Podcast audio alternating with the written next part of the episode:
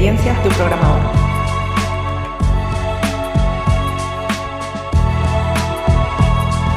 Hola, estás escuchando el episodio número 12 del podcast Experiencias de un programador. En esta ocasión hablamos de comentarios en el código y documentación. Ya con ese título casi que te está dando sueño, ¿verdad? Pero curiosamente es algo sobre lo que se discute mucho en la industria y sobre lo que no encontramos un consenso. Ya comentábamos en el episodio número 10 sobre principios eh, obsoletos sacados de contexto que todavía en el mundo académico pues se dice mucho a los estudiantes que documenten su código añadiendo comentarios pues encima de cada una de las funciones de su código, por ejemplo. Y también decíamos que la problemática que esto supone es que le damos la excusa perfecta a las personas que ponen comentarios para no escribir un código que sea expresivo, que se entienda y deje clara la intención de la persona que está programando para que otra que venga después lo entienda. Entonces se puede dejar mucho de lado el poner buenos nombres que tengan que ver con el dominio del problema que estamos resolviendo y a la larga además lo que sucede es que ese código va a tender a cambiar si el, el producto vive a lo largo del tiempo. Va a ser un código difícil de entender y los comentarios que tenga se van a quedar obsoletos, que es el principal problema. Que al final la fuente de verdad es el código que está corriendo en ese servidor o en esa aplicación y los comentarios compilan siempre, se lo tragan todo. Entonces la realidad es que se quedan obsoletos y te encuentras con un código pues que es difícil de, de mantener y con unos comentarios que además son confusos. Como reacción a esta corriente, ha surgido un movimiento que es radicalmente opuesto, que es el de no poner nunca comentarios y ni siquiera del tipo to do o fix me en el código para que siempre mantengamos el código impoluto y sea perfectamente entendible para las personas y mantenible. Y como pasa a menudo, en el camino de en medio está la virtud, ni en un extremo ni en el otro. Y es que resulta que un código, por muy eh, bien explicado que esté, por muy explícito que sea y conciso, no puede explicarte el por qué se hizo de esa forma, por qué no se hizo de otra forma, o cuáles fueron, las conclusiones de una reunión que hubo en la que a lo mejor había ocho personas del equipo durante tres horas, una reunión que costó un dineral y en el que se tomaron unas decisiones que si no quedan reflejadas en ningún sitio, pues a lo mejor resulta que dentro de un año estamos gastando la misma inversión o incluso peor por no haber recogido eso en ningún lugar. Por lo tanto, necesitamos ciertos tipos de documentación y a veces necesitamos ciertos tipos de comentarios en el código también. Por más que establezcamos reglas que son muy estrictas, como el hecho de que no permitimos que nunca vaya al control de versiones un comentario tipo to do o tipo fix me, no vamos a evitar que el código eventualmente pueda convertirse en algo que sea difícil de mantener. Todavía no he encontrado ninguna herramienta ni ningún procedimiento que elimine por completo el error humano, la negligencia, la falta de conocimiento y en definitiva el factor humano. Al final no hay nada que funcione tan bien como rodearse de un equipo competente, de personas a las que les gusta su trabajo que ponen la intención en hacerlo lo mejor posible y que están comprometidas con la calidad del producto y con el valor a negocio y todas estas cosas de las que solemos hablar en este podcast. Busco rodearme de esas personas y al final si nuestro equipo decide que alguien necesita poner un to-do o un fix me en un comentario, confiamos en que esa persona está haciendo lo mejor que sabe y que puede y no supone ningún problema porque entendemos y confiamos que cuando termine la tarea eso ya no estará ahí. Hola, soy Miriam Carrascal. Muchísimas gracias a Carlos por darme la oportunidad de participar en este podcast sobre comentarios en el código. Para mí la simplicidad es la base para el desarrollo de código, sobre todo a medida que el código crece.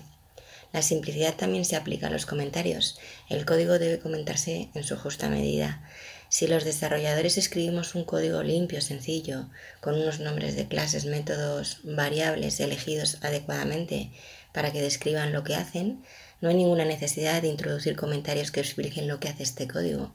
El código está autodocumentado. Hay algunos desarrolladores que cuando el código es complejo tienden a poner comentarios para explicar lo que hace el código. Si el código es complejo, es mejor escribirlo para que sea más sencillo e inteligible. El código autodocumentado es más fiable que los comentarios porque estos quedan desfasados a medida que el código es modificado. Cuando los comentarios quedan desactualizados con respecto al código, son más perjudiciales que no tener ningún comentario en absoluto. ¿Cuáles son los elementos que es importante documentar en el código para maximizar la inversión de las reuniones, la toma de decisiones y otras actividades de trabajo en equipo? Pues por ejemplo, eh, cuando estamos trabajando con un código legado que no entendemos, que la persona que lo hizo ya ni siquiera está en la empresa y no hay ningún tipo de documentación, a menudo es difícil de entender y tardamos bastante tiempo en saber qué está haciendo ese código. Y a veces lo entendemos pero no tenemos la capacidad de cambiarlo porque no hay test, por ejemplo. Ahí es muy valioso documentar ese código poniendo comentarios cuando hemos entendido lo que hace, porque es más seguro que tocarlo sin test y romperlo, y porque al final de alguna forma tenemos que reflejar esa inversión que hemos hecho en tratar de entender qué está haciendo el código,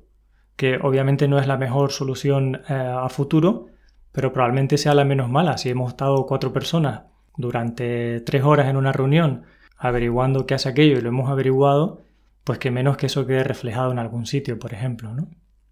De modo similar, cuando trabajamos con una librería de terceros que tiene un comportamiento que es difícil de entender, que a lo mejor no tiene un uso muy intuitivo y la documentación no es muy buena, o que estamos usando un framework donde impera mucho la convención sobre la configuración y hay un montón de elementos que no entendemos, digamos, a lo que solemos llamar que hay magia en los frameworks, a veces también viene muy bien el poner un comentario que te indique lo que va a ser el framework ahí o lo que se ha averiguado que es el comportamiento real de la herramienta. Cuando estamos haciendo un refactor que es bastante grande lo estamos haciendo, por ejemplo, en paralelo, estamos haciendo un refactor que va a durar varios días, pero en paralelo nuestro código tiene que seguir funcionando y tenemos que ser capaces de subir a producción durante ese proceso, pues a veces también es muy útil el poner algunos comentarios que indican que estamos en obras en esa parte del código. Primero porque a lo mejor tú al día siguiente lo encuentras más fácil por ahí, o porque si estás trabajando eh, un grupo de personas en torno a ese código es una forma temporal de comunicarse. Al fin y al cabo, el código que estamos manteniendo y evolucionando constantemente está vivo y por tanto si ponemos elementos en forma de comentario en ese código, tampoco tenemos por qué asumir que van a ser para siempre. Si hablamos de código nuevo en un proyecto Greenfield, donde podemos escribir un código lo más expresivo posible y donde además podemos acompañarlo de test automáticos, que son una gran fuente de documentación porque te están permitiendo ver cómo funciona el sistema, ciertas fotos de comportamiento del sistema. Esto es especialmente útil en el caso del desarrollo de librerías y frameworks, que al tener unos tests te permite ver qué posibles usos tiene esa librería o ese framework de una forma muy rápida e incluso jugar con las diferentes funcionalidades. Y sin embargo, aunque esos tests ayudan, no son suficiente documentación porque los humanos, los equipos de trabajo necesitamos mucha más información. Entonces, en un código nuevo es muy importante explicar por qué hacemos las cosas, para qué las hacemos, eh, también por qué no. A veces hay un código que cuando alguien se lo encuentre va a pensar que había una forma mejor de hacerlo y que esa forma quizá no es la más intuitiva, pero si hubo una decisión que se tomó en equipo que es importante, pues tu código no va a poder explicar el por qué no. Eso es muy importante. Tampoco va a poder explicar qué cosas deberías evitar o qué problemas ha habido en el pasado. Pues eh, problemas que, como si al hacer determinada operación el disco se va a llenar, o va a haber condiciones de carrera si alteras el orden de unas líneas que están en el código o cualquier otro detalle que tenga que ver con requisitos no funcionales, por ejemplo. Lo que llaman quality attributes son esos elementos de la arquitectura del software como puede ser la seguridad, la tolerancia a fallos, eh, soporte de múltiple idioma o moneda, lo que es L10N. Este tipo de cuestiones difícilmente puedes documentarlas en una clase, por ejemplo, en una función, porque son transversales a toda la aplicación y entonces te van a requerir que ciertas partes del código tengan comentarios que a veces pueden ser directamente un enlace a un diagrama que hay en alguna buena wiki o en algún Notion o en algún repositorio de la empresa,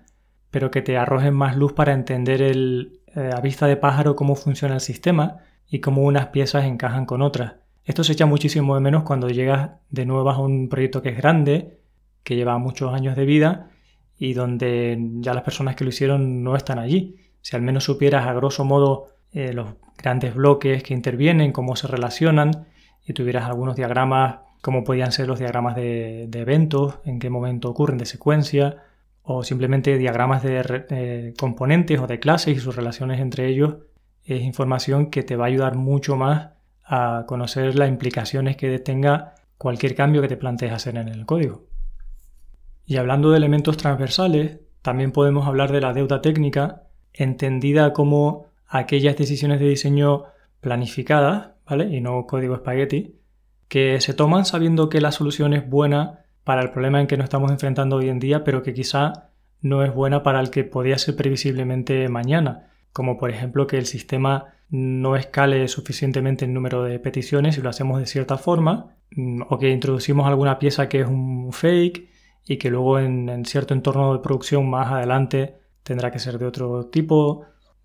con otro comportamiento, porque si no, no va a cumplir los requisitos no funcionales. Pero a lo mejor en el presente hay que hacerlo de esa forma porque tenemos que llegar a una entrega, cumplir un objetivo de negocio. Pues todo este tipo de cosas también es muy importante documentarlas. La deuda técnica Particularmente me gusta tenerla en un fichero versionado dentro del repositorio, pues con Markdown o cualquier formato que sea fácilmente versionable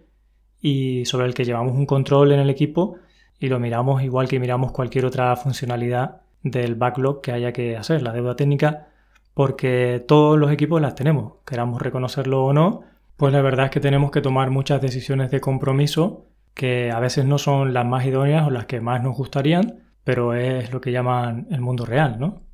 Porque al final estamos aquí para aportar un valor a los stakeholders, al negocio o usuario, y tiene que ser en el corto, en el medio y en el largo plazo, y en cada uno de esos periodos tenemos que manejar unas variables que son diferentes. He pedido a amigas y amigos que me enviasen audios para este podcast hablando de ejemplos donde se han encontrado que ciertos comentarios o cierta documentación ha sido positiva y también su punto de vista y los escucharás a continuación. Aprovecho a agradecerles que se hayan tomado la molestia de enviarlo y también te invito a ti a que envíes audios para futuros episodios o también hablando eh, al respecto de algún episodio pasado. Solamente necesitas referirte al número del episodio y enviar tu comentario. En alguna ocasión he trabajado con APIs, con frameworks o componentes de terceros en los que he encontrado comportamientos extraños o bugs. En estos casos, un comentario puede ayudar a explicar la situación. No es un comentario para explicar lo que hace el código, es un comentario para explicar por qué se hace el código de esa manera, para explicar esta situación. Hola, soy Raúl Padilla. Recientemente me ha ocurrido un buen ejemplo de que un comentario en el código puede llegar a ser muy beneficioso tomando una decisión de implementación poco usual.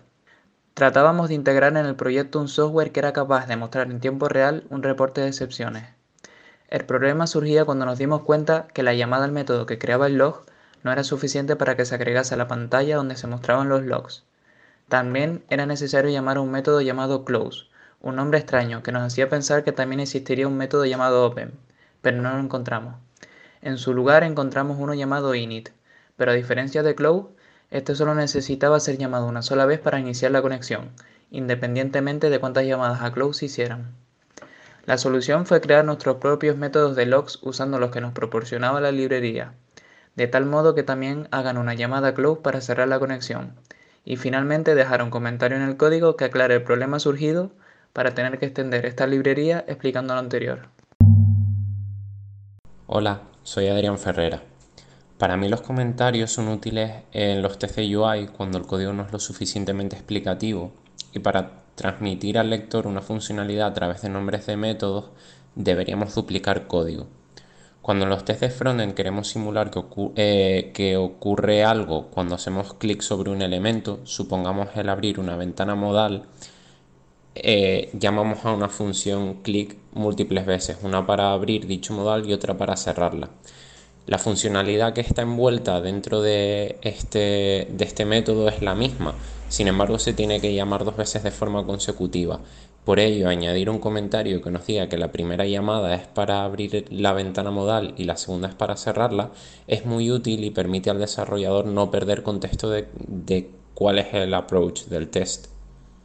Por otro lado, otro de los comentarios que he detectado que es bastante útil es, por ejemplo, a la hora de definir eh, cierto tipo de reglas en el código o cuando te enfrentas a, una librería la cual eh, el equipo no tiene por qué estar acostumbrado a su uso. Por ejemplo, cuando definimos reglas de navegación, normalmente la última línea se deja definida para que cualquier otra ruta a la que se intente de navegar que no se haya definido, pues caiga en esa, es decir, es un, un all. Vale, en estos casos, si el equipo desconoce la tecnología, eh, suele ser interesante dejar un comentario indicando que esa línea de, regla de navegación debe ser siempre ubicada en última posición para que la navegación se realice de forma correcta. Estoy trabajando en una aplicación que tiene un módulo de validaciones. Esas validaciones están recogidas en un documento oficial a nivel europeo. De hecho, el código hace referencia a ese documento y efectivamente uno tiene una idea más precisa de esas reglas leyendo el documento más que viendo el código. Por lo tanto, es una situación en la que los comentarios me han ayudado a entender mucho mejor el código. Los comentarios de la pull request no deben utilizarse para explicar el código. Si estás explicando tu código en un comentario, podría oler a que el código no está bien estructurado, no es lo suficientemente autoexplicativo o el naming no es correcto. E incluso deberías considerar poner un comentario real en el código. Al escribir código, muchas veces hay que tomar decisiones que no son evidentes, sobre todo cuando se trata de lógica de negocio. Por eso hay que documentar por qué escribimos el código de la manera en que lo hicimos, no lo que hace el código que escribimos. Siempre he tenido la opinión de que es el propio código quien tiene que hablar por sí mismo, que una función, una clase una variable tiene que explicar por sí misma qué es lo que hace y no tienes la necesidad de poner ningún tipo de comentario al código. Sin embargo, últimamente me he encontrado con ciertos casos en lo que es cierto que un comentario me ha ayudado a entender mejor cómo, cómo funciona todo, porque al final hay ciertas cosas que vienen del dominio del negocio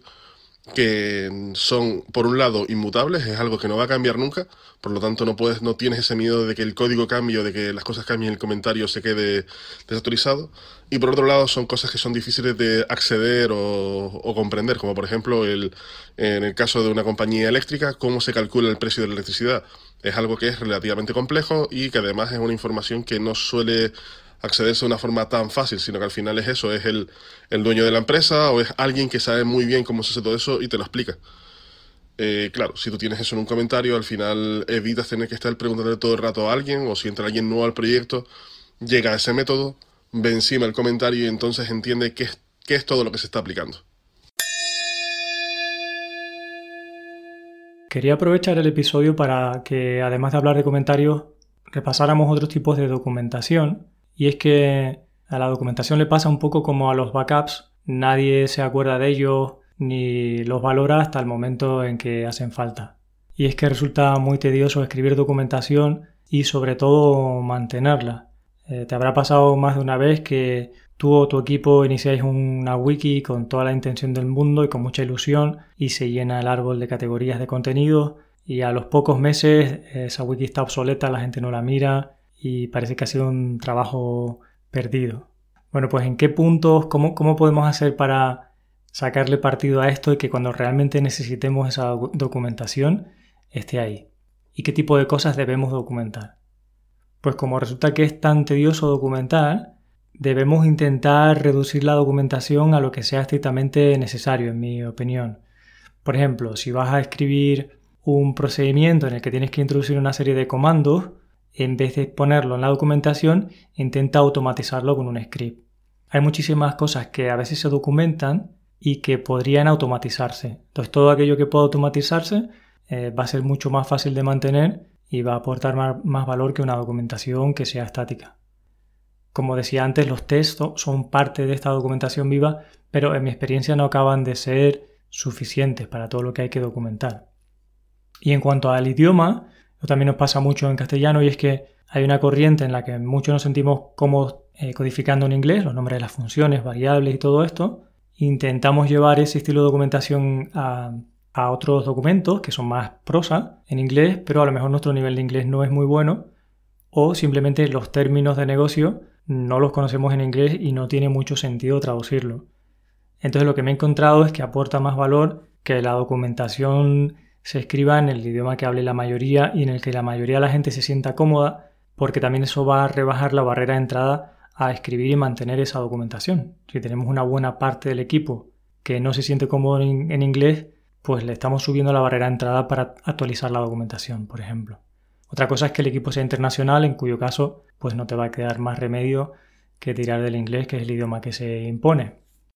En cuanto a qué cosas documentar, para todo el mundo está siendo evidente que documentar las APIs que son HTTP o en definitiva que son de interconexión con otros sistemas es muy importante. Tener una documentación tipo Swagger OpenAPI que incluso nos permita hacer pruebas, que nos permita ejecutar y tener un conocimiento amplio de cómo es la documentación. Eso lo podemos llevar también a documentaciones más de tipo Javadoc, donde se documenta el API público, las clases, los módulos de un cierto paquete de software. Yo ahí lo que diría es que no es necesario documentar con ese tipo de documentación todas las funciones, absolutamente todas, sino que son más convenientes o más interesantes las públicas, las que van a consumir, y que sobre todo en código que sea pues librería o framework donde el resto del equipo no tiene por qué entrar a ver cómo está implementado. Incluso muchas veces si utilizáramos tipos en vez de usar tanto de los primitivos, eh, no haría falta documentar, por ejemplo, explicar qué es un parámetro de entrada, porque si en vez de usar un entero o un string usáramos su propio tipo, su propia clase, ya sería mucho más evidente qué, parámetro está recibiendo. Entonces, una de las cosas que pasa también cuando permitimos que todo esté documentado con ese tipo de Javadoc es que podemos correr el peligro de estarnos olvidando de hacer un código más semántico con nuestros propios tipos y donde el conocimiento del negocio está dentro de esos tipos y no está codificado en valores dentro de, un entero, que si es menos 7 significa no sé qué, o que si el string es nulo significa que no hay cosas en el almacén, sino codificarlo de una manera eh, más explícita con conceptos y tipos y el lenguaje nos lo permite. Por otra parte, un documento muy importante en los proyectos para nosotros es la bitácora del proyecto, bitácora barra changelog, donde al final lo que llevas es un registro de cada puesta en producción, de cada versión, pero también puede ser reuniones que se han tenido, decisiones que se han tomado, demos que se han hecho, puede ser cualquier hito, eh, aunque sea pequeño, que sea relevante en la historia del proyecto, del producto, que nos permita conocer la historia para no repetir los mismos errores y para tomar mejores decisiones en el futuro. Esta bitácora o este changelog se puede alimentar de los commits del control de versiones, de los mensajes que ponemos en Git, por ejemplo, pero probablemente eso no sea suficiente. Si hubo una determinada decisión de equipo, en la bitácora va a estar, pero a lo mejor en el control de versiones no está. Se pueden ligar, eh, depende del formato que estés usando, puedes hacer referencia a un commit en esa bitácora, o en el, con un commit puedes hacer referencia a un ticket o cualquier otra forma y ahí será lo que cada equipo entienda que le funciona mejor, pues lo que documente. Y hablando del control de versiones, pues ciertamente los mensajes que ponemos en los commits son muy útiles y en algunas ocasiones ha ayudado a entender problemas del pasado. Lo cierto es que en el caso del control de versiones tenemos un equilibrio que cuidar entre el factor documentación histórico y el factor de poder hacer copias del software en un estado determinado como para que la gente pueda ser productiva y usarlo como esta herramienta de que al final es de backup de código y no se sienta limitada porque hay una cierta política de cómo van los commits que le impida hacerlo cuando realmente los necesita, que hay que ponerle bastante sentido común, bastante pragmatismo eh, al trabajo en equipo y como decía antes, que al final una política muy estricta no va a resolver los problemas humanos, y lo más interesante es que las personas tengan la autonomía y la capacidad de hacer el mejor uso de la herramienta dentro de unas normas establecidas por el equipo que en mi opinión deberían tener suficiente flexibilidad para que encontremos el mejor balance entre productividad, proceso y documentación. Otro documento que para mí es muy útil es el del análisis post-mortem de cuando hay incidencias en el producto, en producción o en el equipo. eh, porque en el momento en que fallamos es cuando tenemos una ventana grande de oportunidad para aprender y para que en el futuro no volvamos a repetir esos incidentes. Entonces, definir muy bien qué problema fue el que hubo, por qué sucedió y qué medidas podemos tener, llevar a cabo para que no vuelvan a suceder, es muy útil de tenerlo escrito porque además al escribirlo vamos a aprender mucho más, vamos a cristalizar ese pensamiento vago que tenemos sobre el por qué fue el problema y lo más posible es que a futuro no se nos repita o no pase lo mismo. Por lo tanto, llevar un histórico de fallos, de incidencias, de problemas y soluciones es realmente útil también. Y por supuesto, el que siempre echamos de menos cuando llegamos a un nuevo proyecto es el manual o las instrucciones de instalación del entorno de desarrollo en local para que uno pueda trabajar sin necesitar eh, estar molestando a nadie ni conectándose a un servidor donde hay no sé cuántas personas conectadas y pisándose unos a otros. Y también el cómo se despliega, cómo, cómo puedo hacer que esto vaya a otro entorno. Es documentación que siempre nos hace falta cuando llegamos a un proyecto. Puede ser tedioso escribir esa documentación, por lo tanto el camino de la automatización es muy muy interesante, pero siempre va a haber una parte manual que nos tocará hacer. Y los mejores momentos para escribir esa documentación es cuando duele. Cuando llega alguien que se incorpora al equipo y hay que hacer el onboarding, podemos contarle todo y no tocar esa documentación, con lo cual irá aprendiendo, pero la persona siguiente que entra al onboarding tendremos que repetir el mismo proceso y habremos perdido una oportunidad documental. Y también cuando haya que cambiar, por ejemplo, alguna actualización de alguna librería que estamos usando, o algún cambio de versión que sea mayor y entonces resulta que a la hora de instalarte el entorno ha cambiado y necesitas otro tipo de cosas que no son las que vienen en la documentación. Pues también ahí muy importante mantener esa documentación activa, eh, puede ser en una wiki, en Notion, donde queramos. En mi experiencia es muy interesante documentar estas cosas con un sistema de etiquetado, más que en árboles de categorías, porque en un árbol cuando clasificas un contenido dentro de un nodo del árbol, ese contenido pues ya no va a estar en otro nodo. Entonces la persona que está buscando pues tiene que saber a qué rama ir o tiene que tener una herramienta de búsqueda que le permita saber que está ahí, mientras que el sistema de etiquetas pues podrías eh, asignar la misma etiqueta a diferentes contenidos, un contenido puede tener diferentes etiquetas y en mi opinión suele ser bastante interesante el etiquetado más que la clasificación de árbol. Y para terminar, decir que los book trackers, los sistemas de gestión de incidencias también son muy importantes para ayudarnos a medir el progreso e incluso qué partes del código tienen mayor densidad de problemas o de errores. De manera que si estamos mejorando con refactor, incluyendo test automáticos o cualquier otra inversión que estamos haciendo, podemos ir tomando unas métricas en base a cómo las incidencias van cambiando en el tiempo. Por eso es muy importante, en mi opinión, tener documentado cuáles son las incidencias y una estadística de cuánto de frecuente ocurren este tipo de cuestiones que al final nos den unos datos con los que saber si nuestras políticas nuestras prácticas están siendo rentables y si está retornando esa inversión o si no.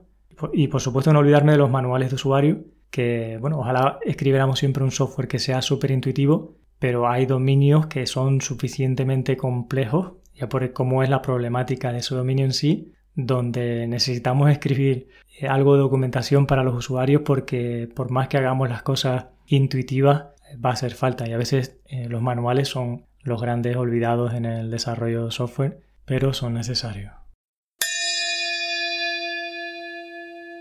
Hola, soy Mireia Scholz. A veces cuando estoy haciendo una code review siento que me falta contexto para entender por qué se están tomando ciertas decisiones. Entonces cuando yo subo código nuevo, me pongo en el lugar de la persona que va a tener que revisarlo y añado lo que a mí me gustaría encontrarme. Por ejemplo, si voy a subir un código que arregla un bug, pues añado en la descripción eh, pues cuál era el problema, por qué se identificó que estaba ocurriendo y cómo se decidió solucionar. Incluso también suelo añadir comentarios en líneas de código de mis propias pull requests si creo que pueden ser de ayuda a la otra persona. Y en principio el feedback por parte del equipo es bastante positivo. Pues hasta aquí llega el episodio número 12. En las notas podrás encontrar una lista de muchos de los puntos que se han comentado, pero seguro que se nos han pasado cosas que se me han olvidado y que más adelante querré hacer otro podcast. No obstante, si tienes cualquier caso que te gustaría compartir, puedes utilizar los comentarios y por supuesto enviar audios también. En el próximo episodio hablaremos de esa persona que un día es developer y al día siguiente se ha convertido en manager. Volvemos a hablar de las llamadas soft skills. Hasta entonces, cuídate mucho. Gracias por estar ahí.